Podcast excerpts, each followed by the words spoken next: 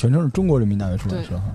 那你加入多久了？四年了，跟这个书是同样一年加入人大出版社的。对，玉晶呢？玉晶多久了？我很久了，我加入出版社十一年了，到今天。我本来本科毕业就来出版社了。设计师都显年轻，嗯，十一年看起来像小学就参加出版社。你发现了吗？我想象中都是那种老编辑，上次去读者，大家都拿着缸子那种的，一聊天就是总编、责编。怎么现在这些大出版社都是年轻漂亮小姑娘？十一年我还是吃惊了。嗯。欢迎大家收听这期的耕读小楼。我们好久没有录音了。今天做客耕读书社小楼录音的是来自中国人民大学出版社的两位大编辑，特别漂亮的小姑娘编辑。一位是盛洁，Hello，大家好，我是盛洁。她那个名字是盛大的盛，英杰的杰，特别横。刚才我让圣杰给我的《汉服归来》的书上签字的时候，感觉跟提了一匾，上面写“圣杰”俩字。另外一位是发行编辑玉静，大家好，我是晶晶。晶晶号称已经工作十几年，我以为刚毕业呢。然后坐在我左边的是刚刚破坏了我们直播设备的瑞希。大家好，我是瑞希。我是罗硕。更多小楼一直说想跟出版社有合作，然后每次都是我们在吐槽各种出版社。我们今天第一次请来了出版社的小伙伴来录音，是吧？第一次吧？对。其实我不是因为请不着作者，但我就是喜欢编辑作者的关于自己的作品哈，觉得是自己的儿子。怎么都会更喜欢，但是编辑选择一部作品，它的维度、它的标准肯定是不一样的，而且更专业的。我们是一个推荐书的节目嘛，如果我们找作者，那就是自卖自夸啊。当然，如果以后还会有作者来，但我们找编辑，给大家更多的角度、更多的维度。嗯，而且更了解编辑这个行业。是，终于来编辑了。但是我还想介绍一下中国人民大学出版社。特别抱歉，我确实没买过中国人民大学出版社的书，我买过好多我们北航的书。你们学校有出版社吗？没有，我觉得你可能买过，不是教材。教材对吧？嗯。人民大学出版社基本都是教材。对，主要是教材和。学术著作、学术精品，就非常学院的那种出版社，不像我们北航出过木工，就是什么铁器、什么赏析啊。北航的老师们，快找我出书吧！今天我们要推荐的是一本大书《汉服归来》。我前两天带货的时候也向大家推荐过，就是因为我们之前的汉服节目特别受欢迎，我们做了两期，一期是以女性的汉服视角，一期是男性的汉服的视角，而且当时还是在龙福寺顶上那个庙里录的。我们有机会可以在庙里面去玩这个事情。尤其是上一期跟汉服小哥哥聊完之后，然后很多小伙伴也在问我们怎么加入这个。而且你们没发现这一两年北方的汉服出街的越来越多了？对，之前南方就很多。南方你尤其是去苏州、杭州这个区域的时候，汉服非常多。再往南也有。在广州，在深圳，它是一个时尚了。但是北京好像不能说土吧，就是一般对这种东西比较保守。嗯，不过今年好像好很多。对，我特别喜欢看汉服，我也算是老人了。只有看到那个汉服的小哥哥小姐，我说哇，这个特别好。我看别的都没什么感觉。我觉得这文化挺好的，因为我们之前的专辑叫《破产三姐妹》啊，汉服 J.K. 和罗娘。J.K. 罗娘什么时候来？再说吧，先把汉服再搞搞，因为我自己本人也是一个历史主。我对汉服是有特别大的尊重的，而且街拍嘛，之前姑娘都争奇斗艳的，就差穿泳装去了啊！如果都穿着汉服去，我真觉得挺棒的。就是可能这个民族自信到了一个程度，不是说地图炮说你穿个美少女战士你就不爱国了，不是那么回事儿。民族自信，或者说起码你想让别人证明你热爱本土的文化，这一点毛病都没有。当然了，我们在节目里面也不引战，汉服圈也有汉服圈的问题。我刚才跟盛杰还在聊，这中国这个圈特别有意思。我们一开始了解圈子的时候，它前面一定要加一个词儿“文化圈子”，不然它就是圈。但是现在这个圈儿有点像圈，就是羊圈、猪圈什么的。因为文化圈子是大家彼此不认识，但是对一个事情有共同的爱好，大家一起来探讨。现在不行，是你必须服我，必须认识我。我说的，如果你不同意，你就走。所以现在更像个圈，你知道，我又开始得罪人了。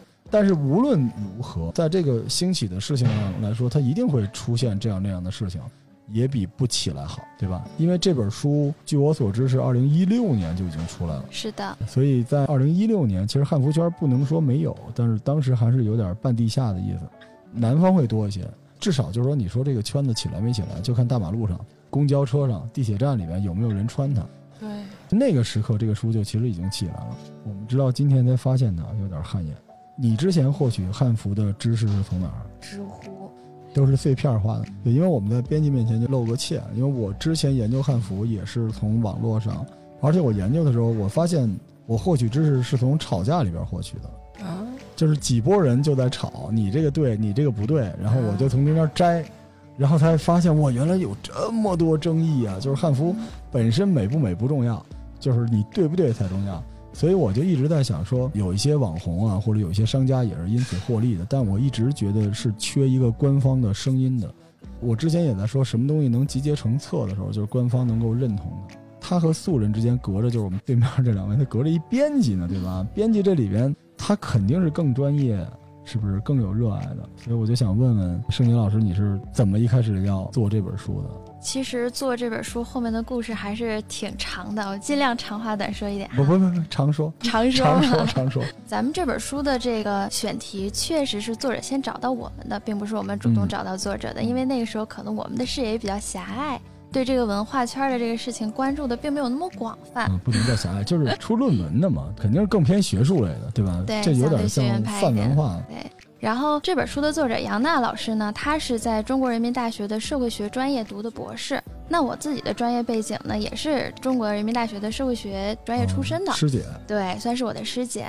然后他自己的研究方向呢是做文化研究的。那咱们这个汉服其实算是民族文化研究和服饰文化的一个方面。他自己是从在零几年的时候就已经开始关注这个汉服复兴的运动，然后他自己的参与程度非常之深。他自己把他十年吧，其实他是零六年开始做这个汉服复兴运动的，到这本书出版一六年，正好是十年的时间。他自己把他这十年期间的参与、他的经历、他所看到的汉服在当代怎么一步一步发展起来的这个历程，做成了这一本书，然后联系到了我们。其实当时联系到我们的时候，我们的态度也是比较的有。犹豫，因为在一六年的那个时间呢，汉服并没有像大家现在了解的，就是大街上都有穿着汉服的小哥哥小姐姐呀，网络上有非常广泛的讨论啊。那个时候基本上还是处于一个上升期或者是爬坡期的一个阶段，它并没有破圈儿。所以当时我们对这个事儿还比较犹豫。在接到杨娜老师这个选题的申请之后，我们自己也会去做一些观察或做一些相关的调查，然后就发现确实这个已经成为了一个小小的讨论的现象。稍微有那么一点儿的小热度，但是当然没有现在的这么广泛、这么深入。对，大家都很了解，无论是媒体界的朋友还是内容界的朋友，我们有一个东西叫做选题会，我觉得大家应该都非常的熟悉这个东西。我们在跟杨娜老师讨论接触了之后，觉得这个事情可做，起码他可以回答一个问题。就是为什么在消失了几百年之后，汉服这个东西又回到大家的视野里面？它是怎么回到大家视野里面的？为什么现在的小哥哥小姐姐喜欢穿着它出街？虽然人数还比较少，但是正在慢慢的越来越多。我们希望能够回答大家的这样一个疑问。但是我们在选题会申请的时候，就稍微遇到了一点点的阻碍，对，可以想见是这样的一个情况，对吧？我们也会有自己的考虑，毕竟出版社也是一个经营主体，是不是？那我们也会想说，究竟有多少人喜欢这个东西？那我们把这个书做出来之后，会不会有人买？会不会有人想看？我们这个付出，我们这个编辑成本啊、印制成本，到最后到底是不是值得的？所以中间也经过了比较激烈的讨论和磨合。但是为什么能够最后又把这个书出版出来？是因为我们采用一个方法，就是众筹。没有想到吧？什么？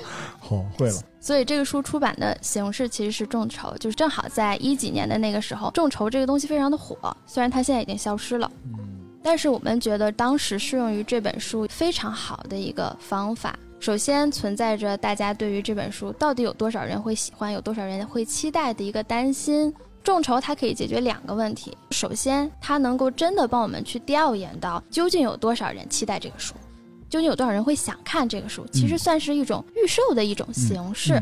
另外呢，也是帮我们一定程度上解决了最开始做这本书上资金支持的这样的一个困难。所以说，应该说出版这本书完全是在同袍们的呼声当中，一块钱一块钱的凑款的状态下，最后终于才能够跟大家见面了。是这样的一个非常漫长的一个故事。四年过去了，很多同袍把袍子都脱下来了，但新的同袍们赶紧来录这本书。我真的想说，这个书我看了下来之后，感觉跟我一开始想的不太一样。嗯，它里边贯穿着学者的一些角度。很多人就说我淘宝找几个那种大的汉服店啊，它里面都有些链接啊，或者知乎啊，甚至百家号啊，都能看点这些那些。它不是说严谨不严谨的问题，因为汉服圈一直有一个问题，我觉得爱咋咋地吧。这个问题就是谁说的对，但是这些人就是比谁狠。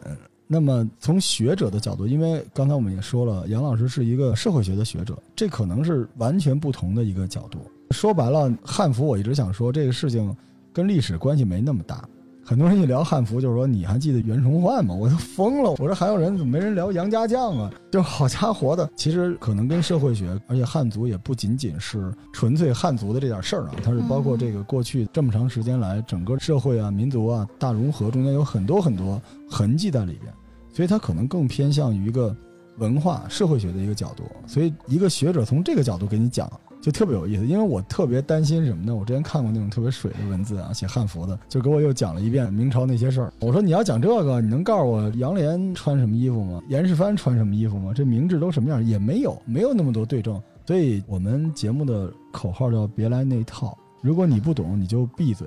就是很多人讲汉服，总会讲到说他会歪楼，你发现了吗？就是历史观，这个满清入关什么的，老来这个。但是我觉得。这本书是一个学者一开始啊，我估计杨老师除了热爱之外，可能也有学术方面的一些考虑，所以他的角度是非常非常严谨的。然后这个书特别有意思，它特别像那种讲述老百姓身边的事儿。它书里边有 特别多的案例，对，它记录着汉服的唐制、宋制、明制，不只是这个，而且还有汉服所谓的圈子在中国发展的历程。这个可是各位同袍们、袍哥们，这是你们吹牛的好资本。因为可能你们都不知道中国这个汉服圈子到底是怎么发展到今天的，这个其实还挺重要的。大家想加入一个所谓的文化圈子，首先你是要了解这个文化的底蕴背景，对吧？然后你可能要买一些东西，买一些装备入圈嘛。咱们中国所有的圈子，什么军迷啊、户外生存啊，什么不都这样？但你还是有一个历史线，对吧？你还得有一个年表，然后包括你要了解一些东西。而且汉服，说实话，它的知识太碎片了。如果你想在网站上找到跟汉服有关的东西，除了商家，商家也不是说万恶的商家，但商家肯定是有一些倾向的。那么你去找到的文字和知识，基本都是碎片化和情绪化的，就一直以来没有这么一部书能够完整的把它记录下来。所以它特别像我原来那个公司《时报》那种，它是从一个旁观者的角度，它是一个特别冷静的书。这个书里有很多有趣的故事，然后用这些故事把它串联起来，我觉得这个挺好。因为很多汉服的一些关键节点的一些代表性的人物都出现在了这本书里，对对吧？但是编辑还是比较良心的，不然把现在这些火的人都写进去，大家都买了。一六年增印一版，然后里边修订版，修订版把现在的几个大社，然后他们做的活动都装进去。圣杰应该还很欣慰吧？对，其实当时在做这个书的时候，我们顶着很大的压力。众筹成功之后，当时其实是非常感动的，因为我们在短短的四十五天的时间里面，然后我们最后筹集到的资金是十四万元。相当于说，这个十四万元已经支撑着我们能够把这本书把它做得非常精美，用四色印刷，因为四色印刷成本非常高嘛。然后最后让它以一个还很漂亮、很对得起汉服这个形式出现在大家的面前。感慨一下，一六年物价真便宜啊，十六万就 十四万是吧？对，十四万。对，给大家形容一下这书吧，挺厚的。全书这大概多少页？将近四百页。将近四百页，非常厚的一本书啊！现在很多人买书都喜欢买厚的，看起来长得特别像汉清堂的书，就是那种厚厚的。然后书的印刷质量很好，很软。我特别喜欢那种又厚又软的书。整个这个书看起来特别像是那个经史子集，设计风格是非常非常正的那种，大红啊，砖红，上面金字写着“汉服归来”，自己带 BGM。玉晶，当时你是发行这本书，你之前跟这个项目吗？我负责搭建这个众筹的平台。好，您正在收听的是如何众筹一本书。所以当时众筹的时候有什么好玩的故事吗？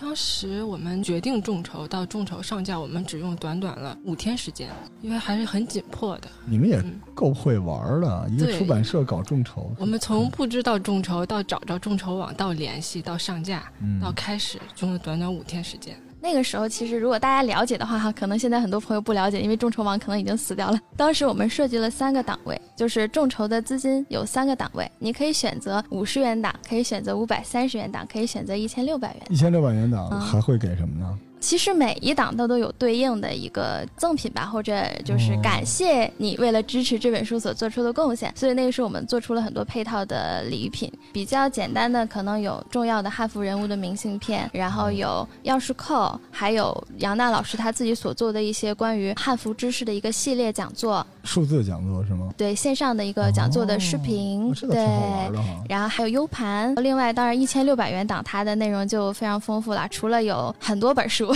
几十本书，还有全套的这些赠品，另外还包括在青岛吧有一个汉服博物馆的终身免费参观的一个权利，你可以去里面试穿你喜欢的汉服，然后拍一些照片，还有一位画家所画的个梅兰竹菊的扇面。当然，最后其实一千六百元肯定是选择这档的人也会非常非常少啦，大部分人 肯定还是五十元档的。青岛那个博对，物馆一直冷清清的，不说好了终身参观吗？就几个人终身在那儿坐，还挺好玩的哈。在当时也没想到大家这么热爱。你们怎么划定众筹的人群呢？是杨老师推荐，都是他的朋友和学生是吧？其实并不是，咱们有网页，在众筹网上面专门做一个项目的网页，哦所有的公众都可以去，对，所有的公众都可以去进行。真的就是因为那网也没什么流量，你知道吗？那真的是不容易。如果大家快速的能把这个拿过来，当然，因为杨娜老师她本身也是一个汉服复兴运动的深度的参与者，嗯，然后她因为想要做这样的一件事情，也发动了咱们汉服圈的所有朋友们的力量。大家都非常的希望他们能够拥有一本记载自己的个运动历史的这样的一本小书。他们觉得这本书对他们个人来讲意义很重大，我觉得跟那个庙里边做碑的似的。有点那个意思。我这里边看照片大小，就反正也上去了，但好多挺漂亮的。但可惜了了，这是二零一六年。如果是二零二零年，你再这么筹一次，或者你用某种方法弄一次，就不是十几万的事儿了。对，现在人家肯定说，只要让我这个社上这本书，对吧？我来加持这本书，你这个钱赚老了去了。当时你们在策划这个，除了众筹之外，打动你们的肯定跟内容各方面的有关系，对吧？对，首先就像刚才罗叔也提到的，就是这本书它其实是从一个学者的视角，相对来说有一些研究的角度，并不是说像大家经常在上网浏览的时候那些碎片化的信息，比如说我在知乎上面看了两百字儿的，是是是我在微博上面看了四百字儿的，它整个的一套知识系统是非常严谨的一个完整的体系。你看完这本书之后，你会对汉服它本身的一些基础知识，到汉服在从零三年到一六年期间的这段发展的历史有一个非常全面的一个认识。那个时候，你可能对汉服的感觉就并不只是它表面的非常漂亮啊、非常仙儿，穿上之后感觉内心特别美，肯定会有另外一层更加厚重的东西在支持它。因为时代一直在发展，就过去咱们群里有的小孩儿穿个汉服，主要是去个什么剧本儿、密室，其实就是影楼的那种魏晋风那种，就已经觉得特别好看了。你非要跟他说你要知道这是什么，他也不在乎，他目标可能就是照张相。但是这些人他总有一天会被推到更高的水准，只要这个东西更深入人心，他可能去了五六次影楼，穿了十几次魏晋之后，他终于明白，跟人聊天，周围的人都在聊这是明制。这是唐制，然后你这个东西是男装，你这个穿错了，他就会对这个事情感兴趣。所以，如果你一上来就别露怯的话，你就真的应该有一本官方的东西，就是看你从哪个角度看。我看这东西有点像一个传记，就是我喜欢看时间轴，我看所有的书都是脑海里生成一表，你这表只要能够合上，我就好书。你这个可能是一 PPT，因为它有很多的图片。但是我喜欢听来龙去脉，而且我想在这个来龙去脉里面了解更多的知识，而且这些知识不是课本上。因为汉服一直以来，我在研究汉服的时候，首先第一个问题是民间的汉服的所谓的这些专家啊，你必须在他的愤怒的碎片中寻找有用的东西。不是说他们讲的不对，他们经常为了讲大概三百字有用的，先骂八百字。所以我每次了解汉服的时候，都感觉自己受辱，你说一头包，你说我不懂，你骂我，你不是要教我吗？你为什么骂我？但是另外一种就是汉服，其实一种是穿的，一种是写的。就很多汉服的考据非常非常的严谨，但是跟我没什么关系，对，这也是一个大问题。所以学者有两种学者，一种就是写一个传世的论文，还有一种就是学者要化繁为简，把我的知识用一种你能接受的方式传递给你。其实我们好多时候大家会说这个有态度、有温度这个词儿，这个词儿其实没文化的人才说啊，对不起，这词儿你不能自己说自己有态度、有温度，对吧？什么叫有态度？就是我说完了之后，我对我说的话负责，这就是态度。什么叫温度呢？就是我说的东西我负责，而且我说的东西挺硬的，但我愿意弯下腰来一字一句的跟你分享。我不是说给你洗脑，而是我分享给你，让你觉得哇这个人好厉害，但是又好温暖，这才叫有态度、有温度。汉服圈里边戾气略重，总是说辨对错，但是这时候学者出来了，而且又是出版社集结成册的东西，我觉得大家看看历史，少点争议。就是这个文化，不是说谁是老大谁重要。还是有个老大，我们再说一句汉服节的事。刚才我突然想起来，汉服节是十一月二十二日，尴尬，我就完全不知道。而汉服节的这个定义也是非常的胡扯哦，对，对不起，非常严谨的啊，是是，来来来来，盛杰老师，汉服节的定义，刚才我们也是，就是瑞希老师就说这个汉服节到底是怎么来的呢？然后给我们大概的介绍一下。哎，我一想起来，咱们这个书里边也写到，哎，是第一位穿着这个汉服上街的人的这个时间是十一月二十二号，二零零三年的十一月二十二号这一天，是河南郑州的一位同袍，他第一次穿着一套汉服，然后就像咱们日常一样坐公交车、买菜、逛街，这个事儿呢被媒体所报道了，然后成为一个公众的。事件，后来可能大家就把这个时间十一月二十二号当做是汉服节，有这样的一个小小的历史。尴尬，其实这个节不是汉服节，是发现汉服节，这是纪念那些媒体的好吧？我刚才就问了一个问题嘛，就横店的这个事情嘛，大家都穿着汉服满街走，叫汉服复兴日吧。哦，我的个天哪！但是其实严谨的来说，也不能说就一个人穿上街他就复兴了吗？但是关键还是河南的那名同学，他本人的身份是一个电力的工人，就是一个非常普通的一个民众。但是他热爱华夏文化嘛，热爱汉服，然后他特意定做了一套，是一个曲剧式的一个袍子，然后外面是一个绸子的一个外衣，看起来还是相当上档次的一套衣服。是那么回事儿，我是专门吐槽这个瞎穿的，这这身还挺是那么回事儿的。但是我要说，这汉服节可不是咱官方认证的啊！这 杨老师说的这事儿可没说汉服节。其实这个日子应该不叫汉服节，叫汉服出街日，对吧？其实有点这意思吧，穿汉服上街嘛，对吧？对，所以十一月二十二号大家都穿汉服出街吧。我们这个公司里的人大家都穿汉服，嗯，但是挺帅的啊，我特别欣赏他们的勇气。这是真的，我觉得小孩子欣赏自己的这个状态是特别特别棒的，特别支持。我们群里很多听众，大家包括瑞希也都买了汉服，而且这个书里边也以学者的身份介绍了一些汉服的商家，对吧？嗯，对，这个太难了，只有学者能够公平公正的介绍。因为其实，在汉服复兴运动的最初，商家是做了非常非常大的贡献。对，最开始这个汉服复兴可能有一个信息的集散地吧，或者说是一个大家集中讨论的一个平台，是一个网络平台，叫做汉网。最开始就是汉网的这个平台。聚集到了全国各地的热爱华夏文化、喜欢汉服的人，在这个论坛上面进行讨论。然后汉网这个论坛呢，他发现大家特别的有真的穿上汉服的这样的需求，所以他单独的辟了一个区，这个区就是汉服讨论区。最早在当代汉服重回我们视野，完全是靠同袍去查古籍、查古书，研究它的形制，然后照着原来古书当中的那种描述，自己买缝纫机，自己买布料。一针一线把它做出来的。哎，这个我插一句，真的看到这儿特别感人，因为我在搜所有汉服的资料的时候，有的时候会搜到那种上古资料，然后就能看到一些当时应该还很年轻的人啊。就是在扒墓里出土的一些衣服，然后还有一些古画上的衣服，在那儿一针一线的说你这个地儿对还是不对。但那个时候气氛比现在好，对，那更像是学术研究，而且我觉得那个好伟大，你知道吗？就是它特别像我们现在这个胶老啊，玩模型啊，玩冰人啊，就是大家特别较真儿，但是较真儿的不是谁对，而是大家一起来把这个碎片给还原出来，每个人都想一个办法，最后怎么样？那种感觉太神奇了，他就是在搞研究啊。对，最开始的大家，我觉得就是一群文物修复师，是的，每个人在扫这个陶俑的一个手一个脚，最后大家做好了整理的工作，把它变成一件完美的艺术品。哇，这个成就感炸裂，对的，而且你还能穿在身上，还能拍下来，这个实在是太上瘾，对，是吧？你有那功夫研究美漫里那些盔甲，是吧？是那意思吧？就是，哎呀，我我真的觉得，我不是说不好，确实这个汉服一开始它这个瘾是从这儿来的。对于汉服感兴趣的最早这一波人啊，不是讲袁崇焕、吴三桂的啊，是可能对考古有，是吧？有可能鬼吹灯那么着过来。我最早看到那些特别远古的帖子，就是甚至比你们说二零零三年还要早的帖子，很多那种 BBS 上的真的是特别老，就是很多小孩你能看到他们的灵魂。对不起，不是，他们现在还在啊，祝他们都健康。但是十几年前。就是一帮小孩在那个论坛里面，现在那论坛因为没人付费了，没人维护，已经乱套，都是乱码。你在那乱码里面能看到小孩约着说：“咱们去那个寺，那寺有那个衣服的展览。”说真的吗？我带相机过去，就是那种感觉。我这个是亘古不变的热爱，就是到今天汉服能够走到今天，全靠着一代又一代人对这事儿的热爱。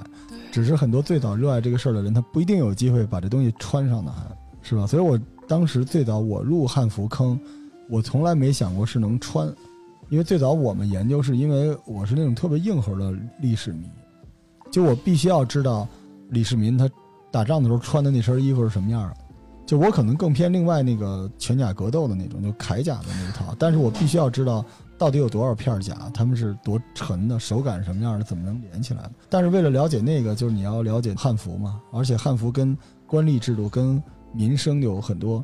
有的时候你看一些古装的电视剧，我不是特别爱看，除了《长安十二时辰》这种精良之作，我就特别想知道他们吃的是什么，那东西好不好吃。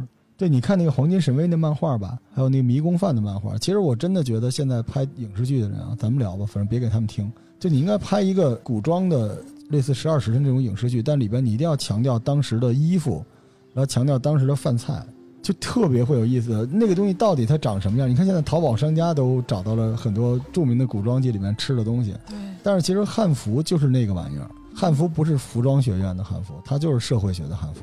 嗯你看到这个东西，你就想到当时的民生是什么样的。如果你想不到这个，你也入坑了，我们感谢你，但是可能你没有那么大的成就感，对吧？其实汉服每个人不都在扮演想象中自己是那个年代，他应该怎么样，那种感觉太好玩了。说到这个影视剧，我还真有一个好玩的事儿想分享。其实，嗯在比较早以前，我最早接触到汉服这个词，是在一个非常搞笑的一个场景，就是刚才罗叔说的那个影视剧。嗯我不知道大家有没有看过，就是新版的《还珠格格》，是那个李晟和海陆那一版的。就这么说，大家应该知道是哪一版哈。嗯，我并没有看那个剧对，因为我其实对老版的《还珠格格》感情还是比较深的。那个时候正好是电视剧儿童嘛。但是为什么我会注意到新版《还珠格格》的这个剧？是因为当时他们宣发的物料里面有一张里面所有人物的大合影，嗯，然后里面有一个角色就是坏的五阿哥后来娶那个媳妇儿，在这个新版里面叫新荣格格，其实它对应的就是知画的那个角色。在整个所有人物穿着戏装的大合影里面，新荣格格穿的是一汉服。当时在那一个清代背景的一个剧，有一张照片，然后这张剧照下面就很多人在说说快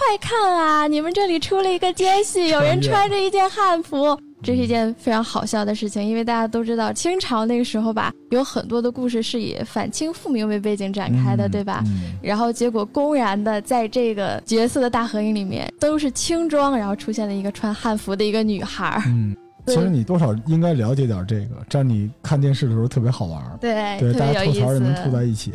但是我不喜欢魏晋风，可是我要感谢魏晋风，对吧？没有《琅琊榜》，没有这些东西，不一定汉服能复兴啊。因为我们这个泱泱大国，很多事情是需要影视剧来复兴的，对不对？包括《长安十二时辰》，它里边很多铠和武器都是宋制的，但是依然挺好。说白了，你想拨乱反正，你先有，你穿不对了没关系，只要你别说我就是对。你读读书，你知道自己穿错了，但是我也鼓励你，因为你比不穿好。对，现在有很多这个男孩儿穿那个汉服，都感觉自己特别棒棒的，其实穿的都是女装，那也比不穿好啊，对，对吧？你一个穿个优衣库的，你有什么资格怼人家穿错了呢？对吧？你有种你穿，对不起，优衣库。我真的觉得，我对小孩子的建议就是，如果你能够从挖掘这块儿、盗墓这块儿，你就加入这个，你不用那么细，但是你唐制、宋制、明制你好歹分得清，嗯然后你再往后会更有意思。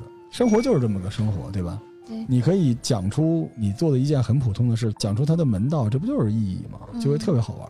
大家追 idol 的时候，不是也有一句话，我忘了全文是怎么说的了，哈光记得前两句，因为觉得很有道理。始于颜值，陷于才华，最后还有一个终于什么，但是我忘了哈，来，也有来，锐破云心，终于耽美。因为我也不是一个追 idol 的人哈，但是我觉得这句话其实特别适用于咱们喜欢汉服的小伙伴儿，可能也是始于颜值，但是是限于文化。嗯就是你最开始看肯定是觉得它美，觉得它有魅力，包括在影视剧里面展现的这种衣服的风采，咱不能说它是汉服，它可能有一些戏剧化的处理啊我，们统称会有一些魏晋风。呃，对，嗯或者有一些其他的变更等等，但是就是先让大家感觉到美，然后进而让大家想要了解它背后的文化，它背后的东西。我觉得这是一件特别好的事儿，也是一个很常见的一个路径。对，大家不用变成专家啊，就是因为专家已经给你写了很多东西了，你就看看专家写的就行。比如说那天我碰上一大哥跟我这儿聊天，说他们就喜欢竹林七贤。瑞希，你知道竹林七贤吗？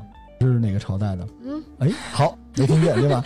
对，我当时问大哥也是这样的，大哥说魏晋南北朝吧。我说您这么一说，几百年过去了。大哥，嗯，我就喜欢他们的风骨。我说他们是干什么的？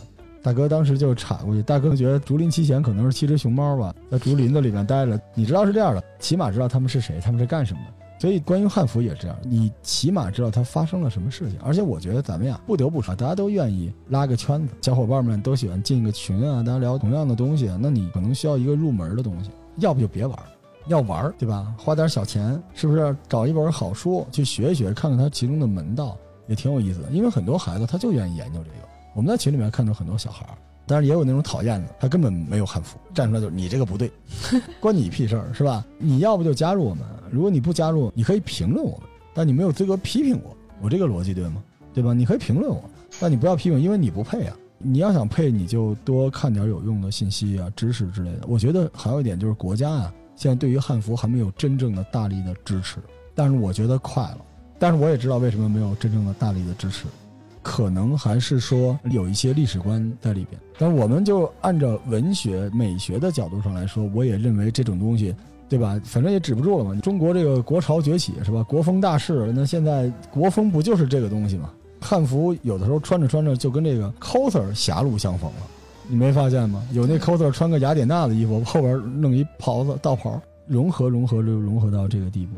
所以其实现在汉服还挺好的，而且真的喜欢。我不知道你们，我有时候在这个店里看到进来那个汉服的人，我们都奔走相告的。哎，你快看，你快看，我就觉得好棒，有光环。像刚才罗叔说的，关于政府对汉服承认的这方面的事情，嗯我觉得确实像罗叔考虑的那样，可能有一些历史观的东西在里面，是不是？它对不对？关键是它有可能是万一对证的不是那么严谨等等这，因为汉服毕竟是一个民间的东西嘛，对吧对，是的。然后咱们其实汉服圈当中的同袍们，为了获得认可，其实有很多很多次的努力。其实汉服圈里面有很多精英阶层的人士在的嘛，啊，他们做了很多努力，呃，对，做了非常多的穿着汉服在教育部门口跪着去，那倒我们那倒没有，比如说在咱们二零零八年奥运会的时候，哦那个时候其实有很多的同袍，包括就是从事相关工作的，包括在政府部门工作的同袍，其实在大声的呼吁，就是作为咱们国家的代表性的服装，比如说咱们的运动员出场的时候，或者说咱们的礼仪或者相关的形象出现的时候，其实是可以穿汉服的。礼仪其实真的是应该可以的。你看那个雅典奥运会的时候，不都是那些发奖牌的都穿着那个几块布缠起来的那种吗？我觉得包括东京奥运会，你看他颁奖的女的肯定是和服，但是你不觉得现在我们都是什么旗袍？还有一点，嗯刚才说国家知识，我突然想起好多年前还记得吗？就是国家领导见都穿唐装，咱们那个叫刚才瑞希说的这个事儿我也嗯知道，但是其实那个时间已经非常早了，那个时候我们应该也很小。对就是很二零零一年的时候，APEC 会议最后啊所有的国家进行合影的时候，啊那个是穿的唐装，而且他那个唐装跟唐代也没有任何的关系，这是唐只是一种人的唐吗，对，只是是一种改良的你。可以理解，你知道为什么？嗯就是你不能让领导扮上啊。嗯所以它其实就是一步一步来，就是你先接受一个中国文化的信息，你再融入中国文化，对对吧？就跟我们现在身边的小伙伴，我一直特别好奇，就是比如说女生她有几件套嘛，就头上那个簪子是吧？步摇，就是这些东西。男生关于这个携带的这个玉和佩，对吧？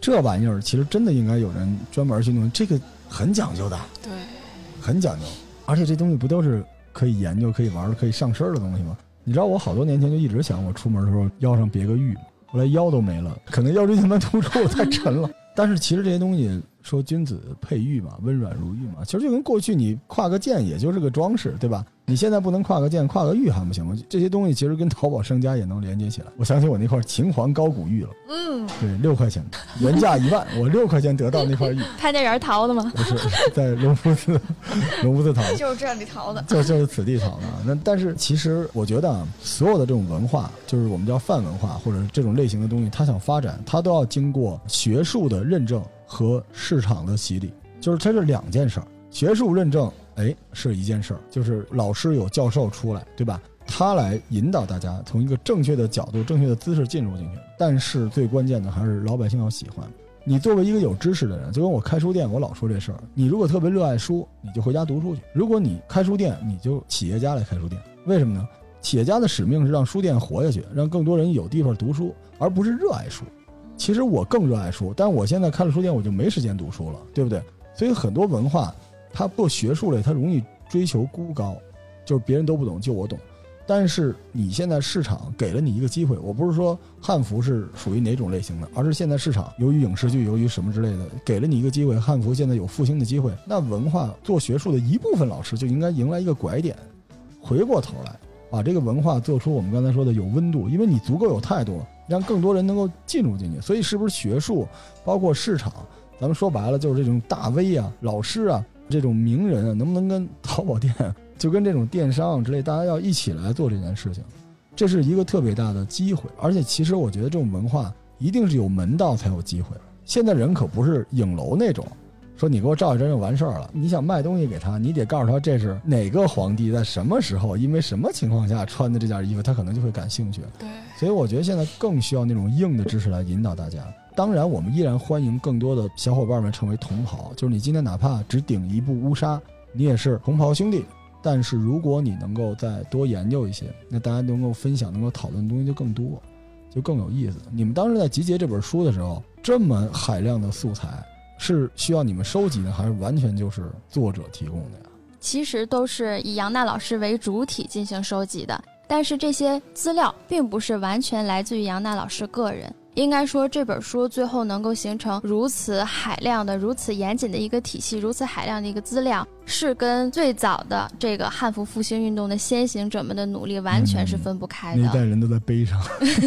因为杨娜老师在做这本书的时候，其实他是逐一的访谈了近百位，可能说是一百多位吧，汉服运动的先行者们。然后他们在这十几年当中的努力，他们在这十几年当中集结到的所有有关他们研究、组织活动等等一系列的材料。最后把它们一一收集整理，形成了这样的一个完整的一个体系。里面所有的资料全部都是真实的，里面涉及的所有的人物，他们的事迹也全部都是就在我们身边的。就跟之前罗叔介绍的时候说的，就是咱们老百姓自己的故事，其实都是大家一步一个脚印儿走出来的。最后让汉服以现在的这样红火的一个状态进入更多人的视野，其实都跟他们的努力是完全分不开的。嗯。真的不太容易这件事情哈，看起来特别像同人做的事情，对吧？就是之前大家想象一下，你做一个中国电竞选手列传，你做一个中国的 coser 列传，就有点特别同人像的东西，对吧？就把这个圈里认识的人，我们都走访一遍，都聊一遍。结果自己本身还不是一个记者，也不是个素人。就我们前两天聊郭晓涵老师那个，再给郭老师带一下货啊，这个货还有啊，真儿摇滚还有。郭晓涵老师也是这样，他是一个观察者，所以他天天在乐队里边喝呀。跟他们玩了，最后跟乐队建立特别好的关系，所以他写了一个关于乐队的书。其实这个我们也能想象杨娜老师的不容易啊，因为汉服远没有乐队光鲜。是的，对，而且汉服他参与起来，跟大家说没有那么容易。汉服的活动，因为不能说魏鑫你有吗？你穿过来我看一眼，他不是这么回事儿。他可能当时在一六年还没有现在这么好的环境，对吧？那时候汉服，我们之前瑞希在这做了一次活动。汉服有这种活动，我觉得杨老师可能也参加了很多这种活动。最粗暴的就是大家一起出街，但是当时在这边我们店里还有一个活动，对吧？对，因为当时是中秋，所以做了一个在我们店里做那种游园会，就大家很简单的就是过去的游园会哈，就是只在店里游，你知道吧？就是转了三十圈，不买不让走。就是我第一次能够线下见到他们，嗯，那我觉得他们都每一个都很可爱，就是很简单。一开始他们都会觉得说，就这么一点东西会有好玩吗？但是玩的很开心，是吗？嗯，那是他们傻还是我们好了？基本他们玩汉服，他是有仪式感的。嗯啊，玩这投壶，对，就是瑞希买了一壶都没投进去，是吧？投了一下午，投壶还有这个灯谜，类似这种东西，还要写个字儿啊什么之类的，就是很多人觉得有什么意思，你有什么意思？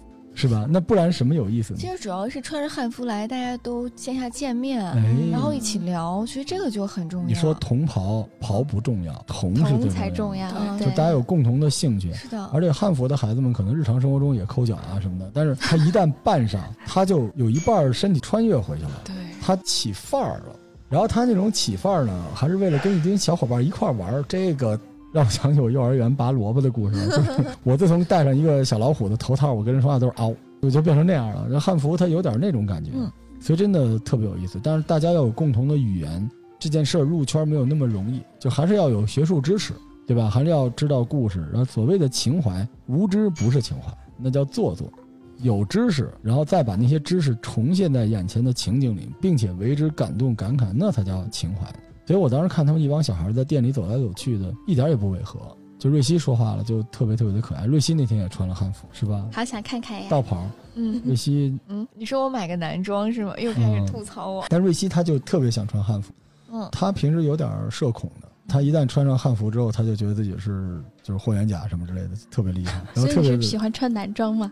没有啊，就觉得那个好看啊。对对他喜欢穿道袍，对吧？对，道袍比较简单，相对来说嗯我觉得比较宽松，也没有要求。我多说一句啊，就是大家看那个有一个年代，就是萨米、郑秀文他们演一些剧，那港女嗯，就有很多那种港式的服装。其实汉服它不是停留在历史上，它是不断演进的。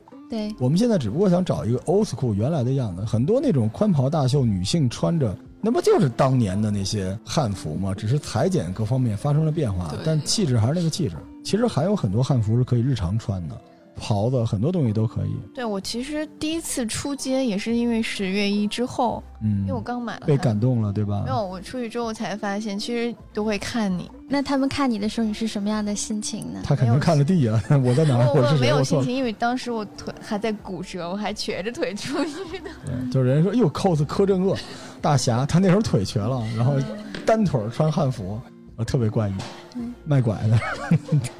因为我也是做了这本书之后，对我直接的影响就是我自己买了一套啊汉服。你是买的什么？对，买的唐制的，但是我嗯买的是一个齐腰的襦裙，嗯不是一个齐胸的。嗯，因为齐胸齐胸襦裙对身材要求太高了，然后你如果稍微有一点儿胖，我可能不是稍微有点胖，我可能是很胖哈，就是稍微有一点肉肉之后，就看起来会非常的晕。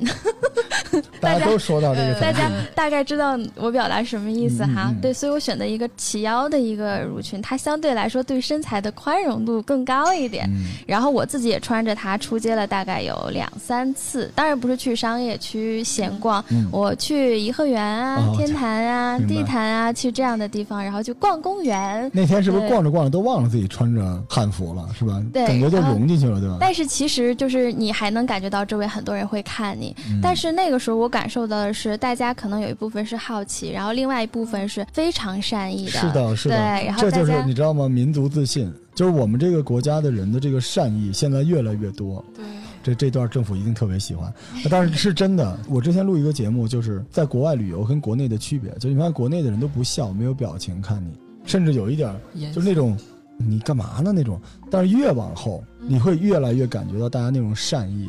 对，尤其是汉服出街，我现在不觉得还有人。如果你在收听这个节目，你觉得有汉服从你身边过去，你用鄙夷的表情，就是请卸载我的节目，你是不配听这个节目的。真的，对于美好的追求和对于身边有更优秀的人追求美好生活，我们一定是给掌声的。嗯，就是你可以评价，但你不能批评这个事情。对，就我们后来去聊汉服小姐姐也是啊，她就是越来越容易被接受，哦然后你就越来越自信。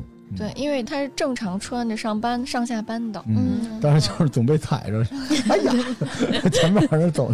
但是这唐制确实老容易掉，就是确实女性不太好穿，对，这是真的。我向所有收听我们这节目的五百万企业家说一句啊，就是年会啊，别逼你们家女员工穿礼服，嗯，太 low 了。那礼服都是几十块钱借的，还有淘宝上穿一次就没了的。而且大家平时没穿过礼服，连高跟鞋都不穿，你穿那个干嘛？你要真想开一好年会，大家人手备一身汉服，然后你告诉他们，汉服是分唐制、宋制、明制和魏晋风的，真的让小姑娘们她们一定特别喜欢穿这个，而且男生穿汉服才帅呢，尤其是胖子也能穿，对吧？胖子穿铠甲吗，都能穿。我前两天那小哥哥看瑞希的表情，看看看看，决定了要买啊就买一套明制的。我还以为你已经决定了要跟那个小哥哥要微信呢。他不要我要了要完了，第一时间要完了。跟你说啊，都别说瑞破云溪了，因为瑞溪是特别克耽美 CP 这种女青年、腐女啊，就连我小哥哥做的朋友，我都觉得英气逼人。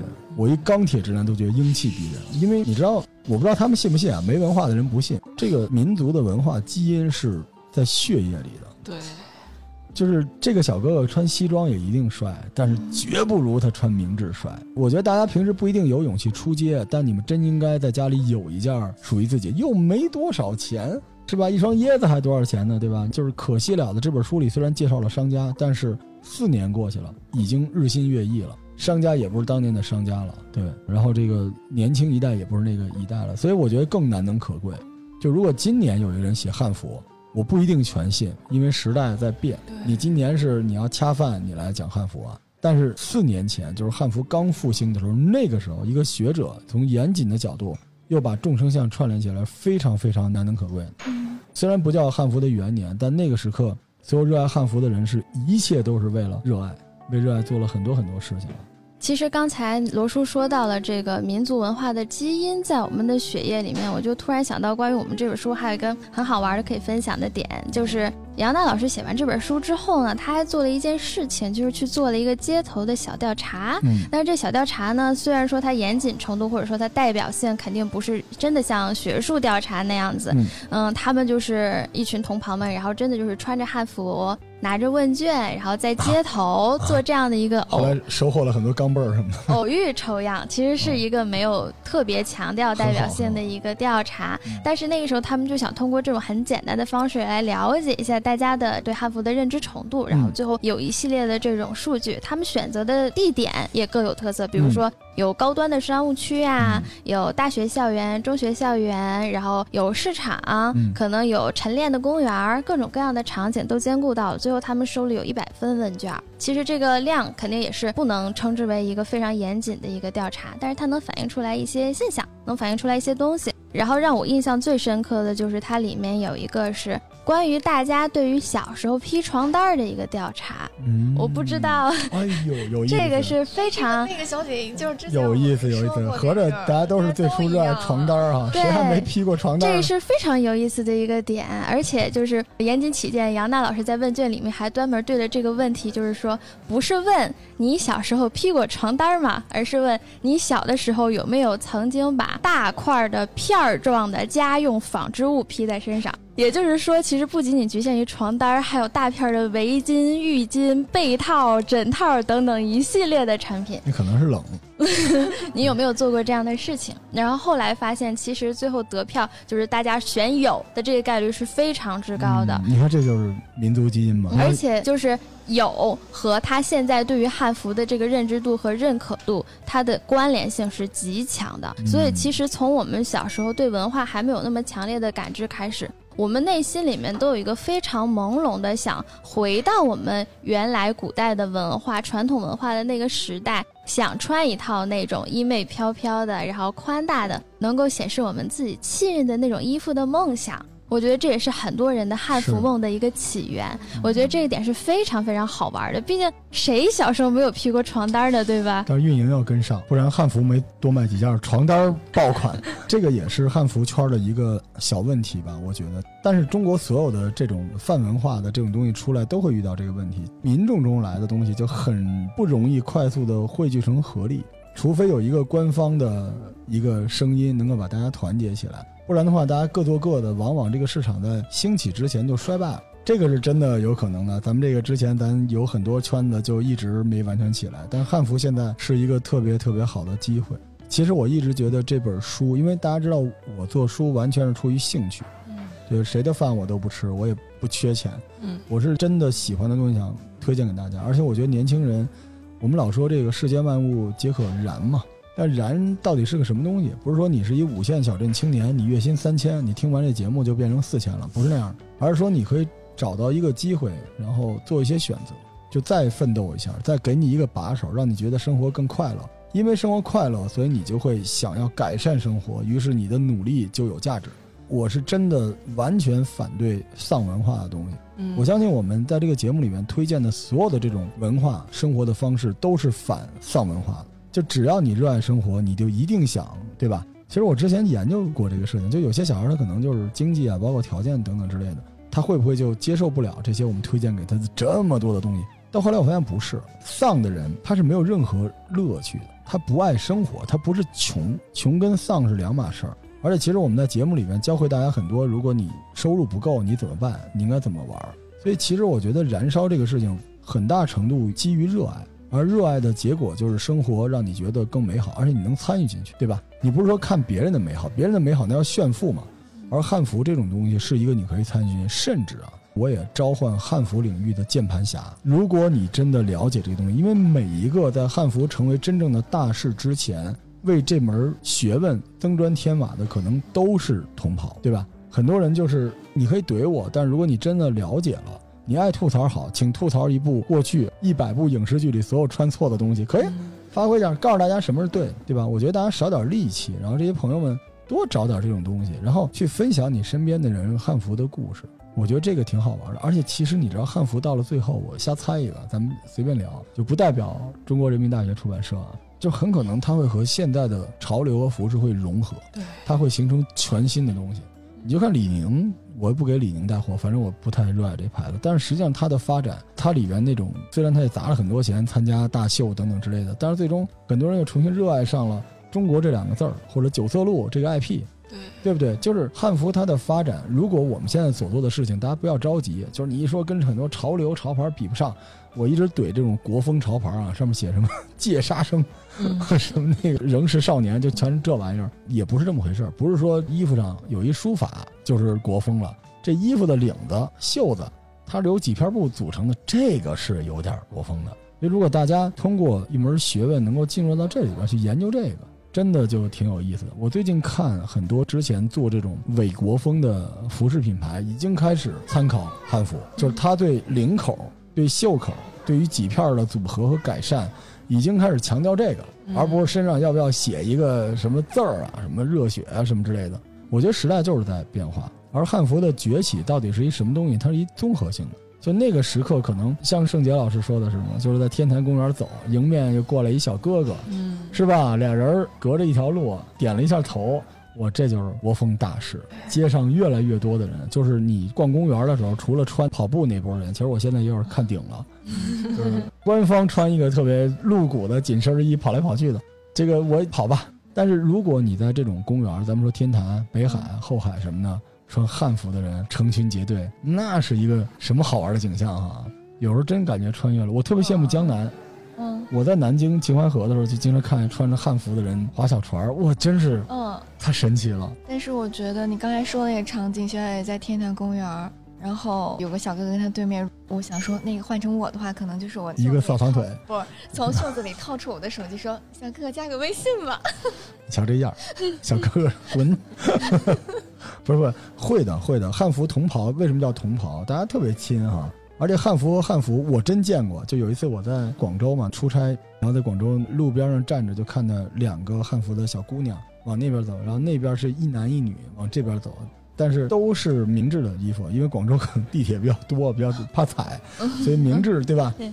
结果这边那俩小孩，哎，那个那个那个，然后那边的小姑娘，哎，你们好，你们好，就是你知道那种感觉吗？我跟你说难听点啊，就我只在日本见过。但日本还不是 J.K.，因为 J.K. 就是人家自己，就是日常不会因为对。但是我在日本看见穿和服，嗯，然后在东京就是有一个特别好看的和服，然后这边两个穿和服的小姑娘就冲他弯腰鞠躬，然后那个也鞠躬，两个人招手，然后大家就换微信。就是好幸福，你知道，我作为一个老年人，就是好欣慰。我就希望全天下穿汉服的小伙伴们联合起来，大家都要认识，追求美好的东西嘛，对吧？而且你又讲究，你又愿意怎么样呢？这种东西太有意思了。所以，一本书或者一个官方的东西，它不仅仅是一个凭证，它可能是一种语言，对吧？大家经历了过去的那些东西，才有可能往前。但是你看，今年汉服目前疫情结束之后啊，这北京的汉服尤其会变多。我们店里也经常出现，而且汉服能美颜啊，真的，真的，就是很多长得好看的就不说了嘛，人家穿个麻袋都好看，但是对于没有那么好看的人来说，汉服的穿搭不会出错呀。你只要搭对了，我就看你半天，哇，这个很有意思啊，我太有意思了。但是穿搭在这本书里边也会有推荐，对，就他反正挺专业的。就是我觉得我应该买一本书，然后可以买我下一套汉服。我正好要买一套冬天可以穿的，对，所以这本书其实它又是一个情怀又在里边，时间轴在里边，见闻录在里边，然后它的硬知识也在里边。那这本书是一六年，但说实话，我那个年份完全没关注到这本书啊，但到现在已经登订了好几次了，对，加印了加印了四次了，但是也很低调。但是在圈内还是一个呃入门，大家都会推荐的一个书啊。就如果你还没有买，赶紧来买啊！如果你对汉服这个圈感兴趣，也可以做。汉服其实到现在，它的不能说问题，就是它的上升空间就在于这个，就是汉服的资料、汉服的这种官方的内容，看起来还是太野生、太碎片化了，对对吧？其实你看，我们完全可以指日可待吧。我们组织我们手里的汉服的大社。对吧？和这种官方出版的作者，包括他的书，大家一起来做活动，那不会很有意思吗？就不会出现前一阵子是吧那个事情，成都的那个 大家都知道，这就是沟通的问题。对，而沟通这件事情，它不是一个学者能做到的，它可能是学者、出版社、平台、书店，然后活动者、参与者，包括不知真相的群众，大家一起来才能把这个东西做起来。所以国风大势、汉服崛起是需要一波人一起努力的。对，所以我们希望也是通过我们这个节目的努力吧，不买退群，希望大家能够去找到到我们这边找瑞希吧，找到这本书啊，也可以直接去找到中国人民大学出版社，他们不一定给你折扣 啊、找到他们，然后找到这本书，然后也请大家关注我们后续可能会有的活动。我们今天本来还会有活动，大家不要着急。如果大家特别喜欢圣洁小姐姐和玉晶小姐姐，我觉得他们聊的完全没问题，甚至都不用剪。嗯，嗯，所以我跟大家说嘛，最聪明的人都是编辑啊！你们看一天到晚喜欢那帮破网红，编辑是干嘛的？编辑不光要读书，还要出书，对吧？多听听这种节目啊，那有文化。如果大家喜欢他们的话，也可以给我们留言，我们会召唤他们继续跟我们分享跟汉服有关的更多的故事，好吧？那感谢你们二位的到来，我们也期待杨娜老师下次也进入这个节目来分享更多书里的有趣的故事，好吗？谢谢大家呢，今天的小楼到此结束，下期再见，拜拜。拜拜。